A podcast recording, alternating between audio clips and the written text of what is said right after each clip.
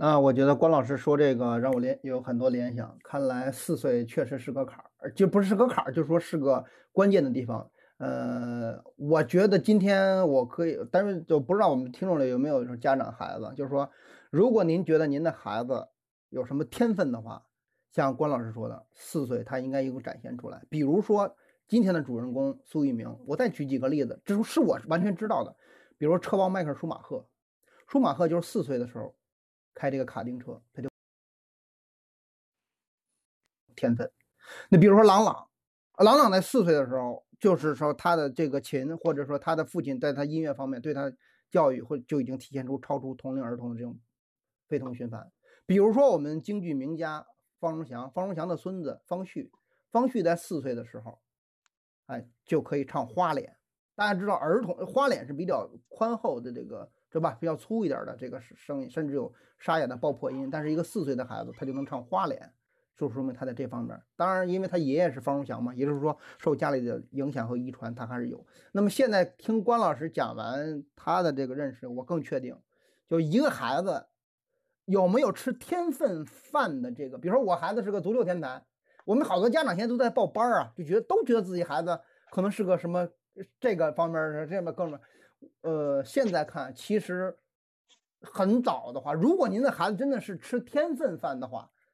应该在四岁之，或者四岁就应该冒出来，他在某一个领域高于其他同龄阶段人的，甚至不止一点点的体现出来。否则的话，可能您的孩子就不是吃天分饭的，那么就是安心的读好自己的书。我觉得，比你花很多钱去挖掘他可能存在的潜质，我觉得要重要很多。您同不同意我的这个判断呢，关老师？呃，这个我这就是个概率啊，因为从。身体角度，每个人就是个体性差异特别大，而这么小的时候呢，我们只能说，如果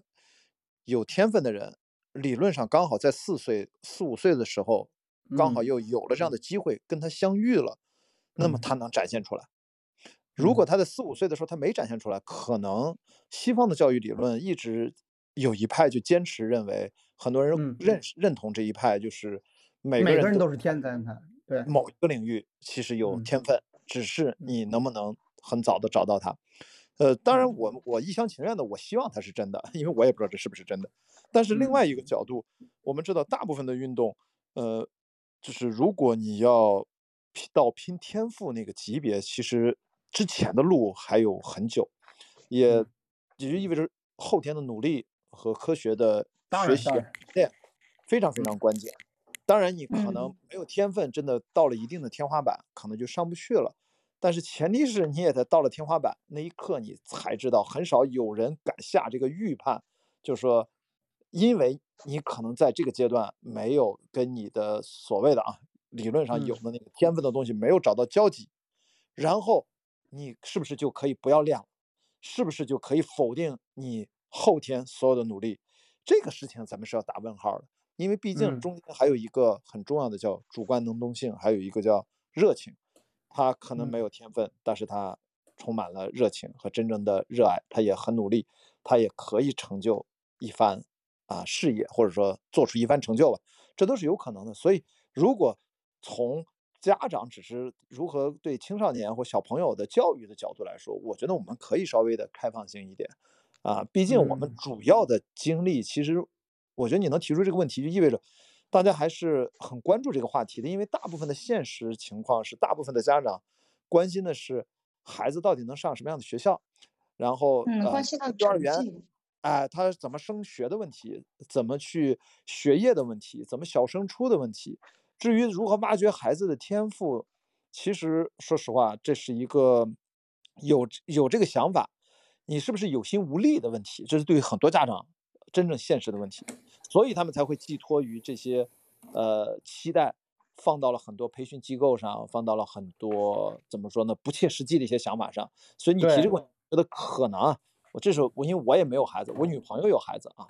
呃，我最近花了很多时间跟我女朋友的孩子在一起，那她三岁多，马上要四岁了，所以我才会有一些感触，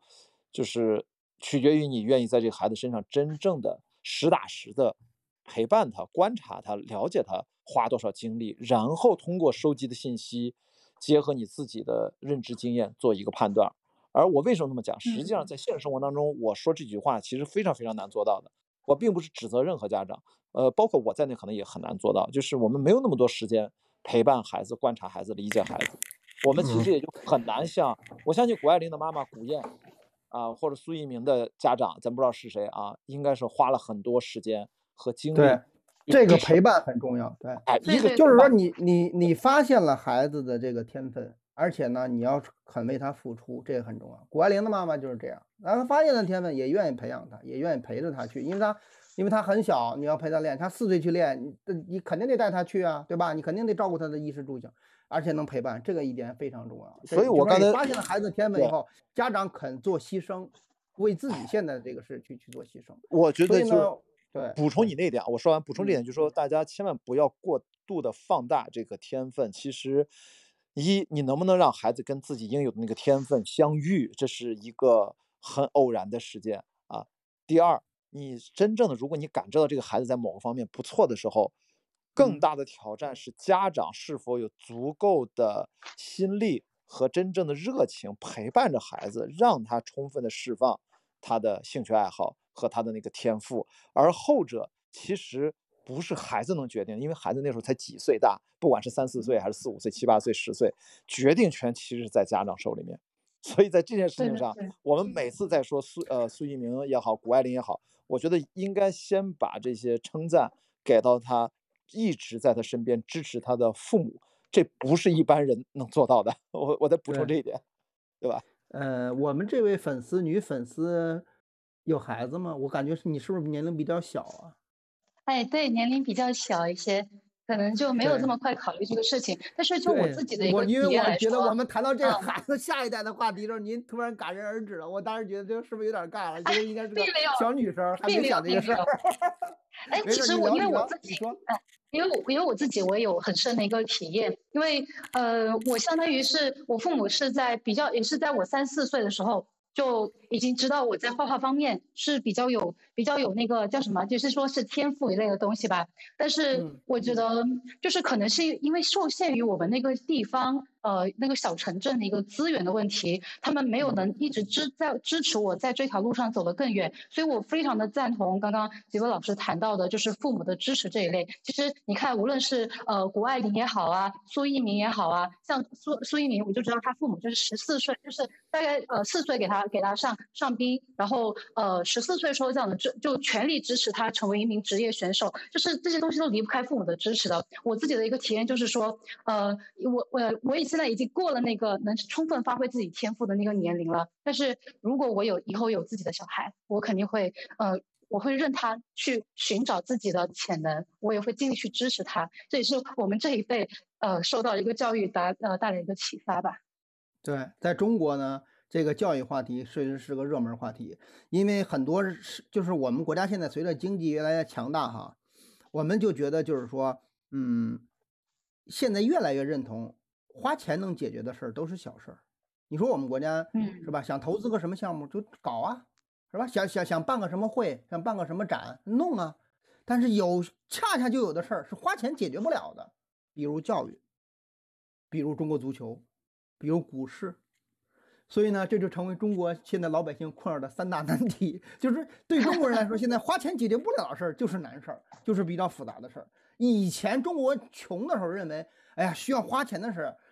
日子太难了。你就像我们再上一辈的父母啊，我们祖父母辈儿的，就觉得，哎呀，别别别，呃，有啥别有病，没啥别没钱啊，只要有钱呃花钱。现在的越生活越来越好，真的对中国人，无论对我们国家来说，还是说对于个别的个体还是家庭来说，都觉得。哎呀，这个事儿要是花钱能办的话，哎，就就花点钱，是不是这道理？现在往往就是像关老师提到这个教育问题，它是一个陪伴和你付出的问题，不是花钱。你说你花钱能能能能能能能给孩能给孩子找到其他亲情的陪伴吗？那不可能。你你雇再好的保姆，再好的老师，他抵不了亲情的陪伴呢，对不对？是的，嗯赵老师，你既然啊说到这儿，嗯我就突然深有感触。你会发现，我们表面上是在说教育，表面上在说一些外在的什么足球呀，甚至今天在聊苏一鸣这些，其实真正内在的讨论的是什么？我觉得讨论的是，到底我们之所以每个个体的存在，真正的让支撑自己每天生活下去的那个动力，或者是那个力量的源泉是来自于外部世界，还是来自于自己的内心世界？我只能粗泛的这么去划分。如果是依赖于外部世界，我们就永远想的是这个东西我买到它，我要拥有它，就消费主义陷阱，不拉不拉这些，永远是哎呀，我请个家教吧。然后我要陪孩子，我从内心缺少动力，那怎么办？我找个阿姨陪他吧。哎呀，我就把这个事儿交给老师，交给私教吧。我就给他买个班儿，弄个啥吧。其实，真正的可能需要自己内心认同的。其实你说刚才咱俩提这些道理，我觉得大部分家长都认同，但我说没有办法呀，现实做不了呀。那怎么办呢？那只能说尽量往外转移。但实际上，我们去看真正的顶尖的运动员极为杰出，或者说顶尖的创业者。真正那些顶尖的人才，他们在进行创造性的呃动作的时候啊，创造价值，不管是创立了一个企业，还是从事一个运动，拿了什么奥运会的金牌，实际上他们更多的是依赖的是内在力量。他们在内心深处，他们是有一种动力。这个绝对不只是简单的这个金牌值多少钱，这个东西中国有多少人为我欢呼，怎么怎么样？他相信